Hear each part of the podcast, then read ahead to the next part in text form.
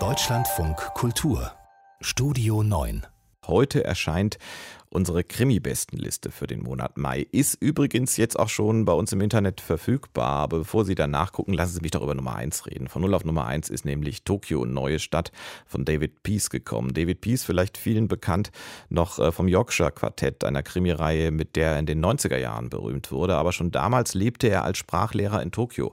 Und er hat eine Trilogie geschrieben mit äh, Japan-Krimis. Und dieses neue Buch, Tokio, neue Stadt, ist der abschließende dritte Teil. Tobias Gohlis Davis aus der Jury der Krimi-Bestenliste erklärt uns, warum dieses Buch zu Recht von 0 auf 1 gekommen ist.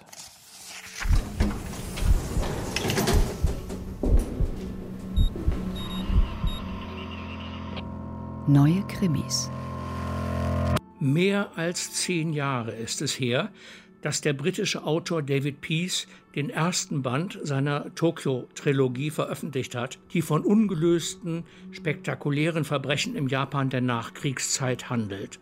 Diese Verbrechen tauchen alle in dem abschließenden Band Tokio Neue Stadt wieder auf, am Rande nur, wie Erinnerungsschübe in einem nicht endenden Albtraum. Es ist ein an historische Realitäten wie an archäologische Fundstücke gebundener Trauergesang, der es jetzt völlig zu Recht an die Spitze der Krimi-Bestenliste im Mai geschafft hat. Die historische Realität von Tokio Neue Stadt ist ein bis heute unaufgeklärter Fall. 1949 wird Sadanori Shimoyama, Präsident der japanischen Eisenbahngesellschaft, in Stücken auf den Gleisen seiner geliebten Bahn in einem Vorort Tokios aufgefunden. Vor kurzem erst hatte er die Entlassung von 100.000 Angestellten verkündigen müssen, Anlass genug, im Jahr drei des Kalten Krieges Moskauer Einflüsse, Spionage und gewerkschaftliche Umsturzversuche zu wittern. Diesen historischen Background wühlt Peace um und um. Eher nicht in der imaginierten Realität, sondern in den verstörten Seelen seiner drei Ermittler in den drei Zeitebenen des Romans.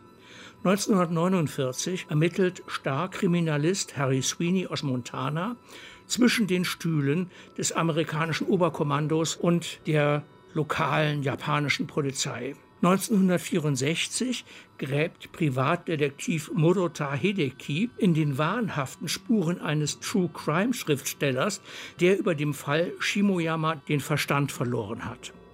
1988 wird der Literaturprofessor und ehemalige CIA-Resident Donald Reichenbach mit seiner Schuld konfrontiert.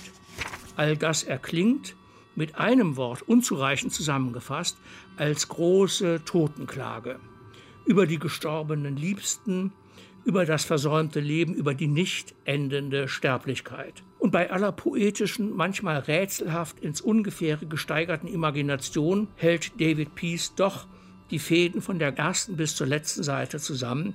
Das ist ganz große Literatur.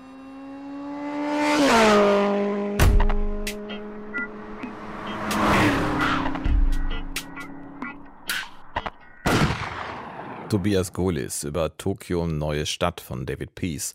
Das Buch ist in der Übersetzung von Peter Thorberg im Liebeskind Verlag erschienen. Ungefähr 430 Seiten dick, kostet 24 Euro. Und dieser Roman, Tokio Neue Stadt, ist von 0 auf Platz 1 eingestiegen in die Krimi-Bestenliste von Deutschlandfunk Kultur. Und die können Sie komplett schon jetzt finden im Internet. Wenn Sie ganz direkt hinwollen, dann unter deutschlandfunkkultur.de-krimi.